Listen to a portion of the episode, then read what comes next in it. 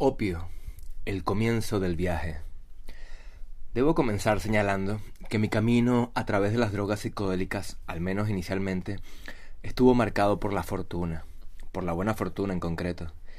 Y esto no debe llamar demasiado la atención.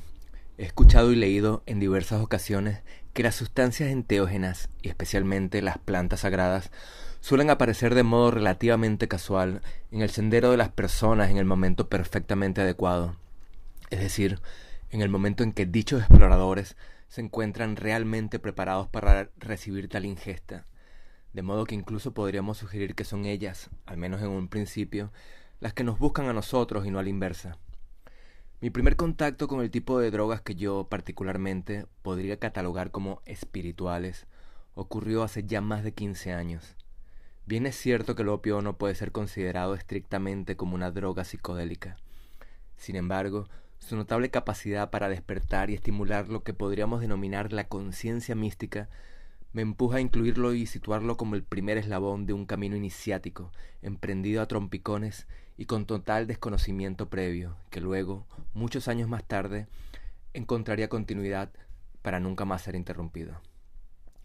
Me encontraba ya por el año 2005 viajando como mochilero por la India, Decidí finalizar mi periplo visitando el estado autónomo indio de Cachemira, región limítrofe con Pakistán y una de las zonas más militarizadas de todo el planeta. Sin embargo, la omnipresente y a ratos inquietante presencia de innumerables patrullas de militares indios, armados hasta los dientes y resguardando cada vía asfaltada, no era suficiente para afear la impactante belleza de un paisaje situado en las faldas de la majestuosa cordillera del Himalaya cuna, por cierto, tanto del cannabis como del hinduismo y el budismo. Una planta sagrada, la ganja, y unas doctrinas que guardan una estrecha relación entre sí, relación que, de más está decir, no es en absoluto casual, algo de lo que hablaremos más extensamente en el capítulo dedicado a las drogas psicodélicas y el nacimiento de las religiones. Decidí hospedarme algunos días en una de las casas flotantes que sobresalen por encima del lago Dal en el hermoso valle de Srinagar, lago también conocido como la joya de Srinagar, debido a las miles de flores de loto que adornan sus mansas aguas en época de floración y que de inmediato cautivan con su hechizo la mirada del viajero. Mi amable y servicial anfitrión, Rafi su nombre, me acompañaba a diario al pueblo y sus inmediaciones por medio de una rústica barcaza de madera. El último día realizamos un largo sendero a caballo a través de la espesa nieve por las faldas de la imponente cordillera. Nos encontrábamos a finales de otoño. Una vez hubimos retornado a casa, ya al anochecer, Rafi hizo cuanto estaba a su alcance para hacerme entrar en calor y propiciar mi merecido descanso tras largas horas de esfuerzo físico. Encendió una chimenea situada a los pies de la amplia cama, Además está decir que aquella casa carecía de sistema de calefacción, permitió que me cubriera con gruesas sábanas, colocó con delicadeza una bolsa de agua caliente bajo mis pies, me hizo beber una humeante taza de té especiada con típico azafrán de cachemira, y luego, sin poder ocultar una sonrisa pícara y cómplice, me pidió que abriera la mano, puesto que, según sus palabras, tenía un regalo especial para mí. Aquí tienes, opio de Afganistán, dijo mientras depositaba en mi palma una pequeña tableta oscura y cuadrada, semejante al chocolate, de no más de centímetro y medio por lado.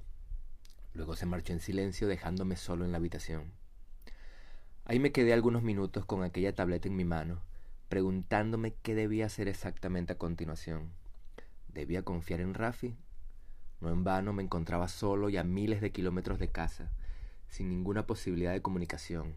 No había internet, y dudo mucho de que lo haya hoy en día. Tampoco contaba con un smartphone y hoy en día sigo sin tenerlo. Tampoco sabía mucho acerca de mi amable anfitrión. ¿Qué debía hacer? No lo pensé demasiado y me introduje la tableta en la boca. Aquello fue una buena elección, sin lugar a dudas, una de las mejores de mi vida. Hoy en día pienso que muchas de las mejores decisiones en mi vida han tenido que ver con la ingesta de drogas psicodélicas. Y no solo todo aquello ha sido una de mis mejores elecciones, sino que también muchas de mis mejores ideas, reflexiones y decisiones han surgido en mi cabeza bajo los efectos de este tipo de drogas y en las horas inmediatamente posteriores. Y es que una de las valiosas lecciones que obtuve aquella noche y que he podido corroborar múltiples veces en los años sucesivos es que sin una buena dosis de temeridad y valor, y sin la voluntad de ir más allá de ciertos límites que el sentido común y las propias fuerzas internas aconsejan no traspasar, es muy difícil obtener experiencias realmente enriquecedoras. La simple ingestión de drogas tiene bastante que ver con el vencimiento del miedo, y el vencimiento del miedo tiene bastante que ver con la vida misma y con la muerte. Y si hay algo acerca de lo que las drogas, sobre todo las psicodélicas, tienen mucho que decirnos, es precisamente sobre el misterio insondable de la existencia y la sacralidad de la vida y la muerte. También fue aquella la primera vez en que tuve la percepción, confirmada luego decenas de veces, de que las sustancias enteógenas, y tal como su propia etimología sugiere, enteos, inspirado por los dioses o contenedor de divinidad, constituyen un espectacular atajo, un cañonazo de enorme potencia que permite acceder de forma acelerada a ciertos estados místicos de conciencia, aunque tal raciocinio fue realizado con mayor claridad a posteriori a la mañana siguiente.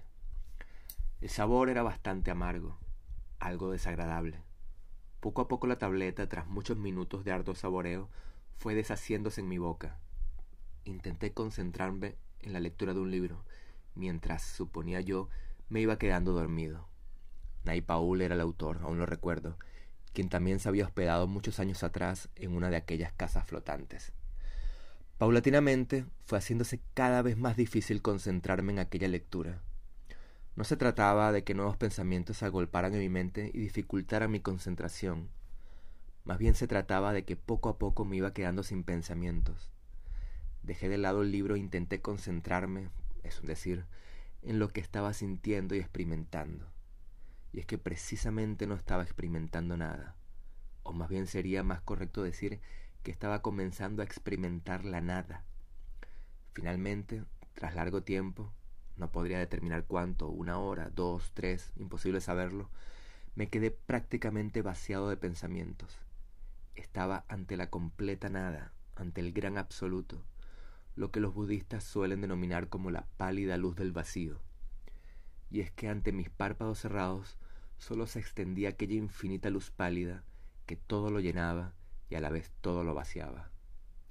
Lejos de sentir alguna clase de inquietud o temor, lo único que pude experimentar fue una suprema paz interior. Y finalmente, cuando me hube vaciado por completo de todo pensamiento, jamás había logrado experimentar aquello, y tardé luego varios años en volver a experimentar algo similar, aunque nunca idéntico, hice un descubrimiento que, ahora sí, me llenó de asombro, de un muy sereno y reverencial asombro estaba en presencia de mí mismo. Cuando todo se hubo retirado, cuando todo se hubo vaciado, pensamientos, sensaciones, sentimientos, anhelos, preocupaciones, ego, conciencia, solo quedaba mi yo. Cuando menos haya del yo, más hay del yo, sentenció con extrema agudeza el, el maestro Eckhart hace ya casi siete siglos. Aquello era sencillamente asombroso. Nunca antes me había sentido en contacto, en presencia de mí mismo. Esto es el yo, supongo que atiné a pensar, con apenas los frágiles hilillos de conciencia que aún permanecían semiactivos. Me preguntaba, sin ninguna duda, o más bien me encontraba, observando al observador, uno de los pasos esenciales y previos que, según el budismo, anteceden a la iluminación. Pero, ¿qué es el yo exactamente? logré preguntarme a continuación, haciendo un último esfuerzo por recuperar el mando de mi conciencia, desbaratando así por un momento aquel entramado de puro ensimismamiento. ¿Dónde está el yo? ¿Pero qué significa el yo? ¿Está mi conciencia realmente dentro de mí? ¿Y existe para empezar una conciencia individual? ¿No estoy acaso fundiéndome en estos momentos en medio de una conciencia superior, universal, conseguí preguntarme una y otra vez un tanto divertido y también un tanto atónito ante aquel descomunal misterio, quizás el mayor de todos, que por vez primera lograba atisbar, hasta que finalmente estos postreros pensamientos también se disolvieron y, esta vez sí, me dejé diluir por completo en aquella pacífica, acogedora y serena luz, en el todo y en la nada a la vez. Así permanecí inmerso sosegadamente en aquel beatífico estado de conciencia, o más bien en aquel estado de no conciencia, imposible de describir acertadamente con palabras, hasta que poco a poco, muchísimo tiempo después, los pensamientos comenzaron, gota a gota, a hacer nuevamente acto de presencia. Algunas horas más tarde, imposible saberlo a través de un reloj que jamás consulté, logré conciliar el sueño, sabedor de que había experimentado por primera vez en mi vida una experiencia mística verdadera. Tardaría luego unos trece años en experimentar un fenómeno similar.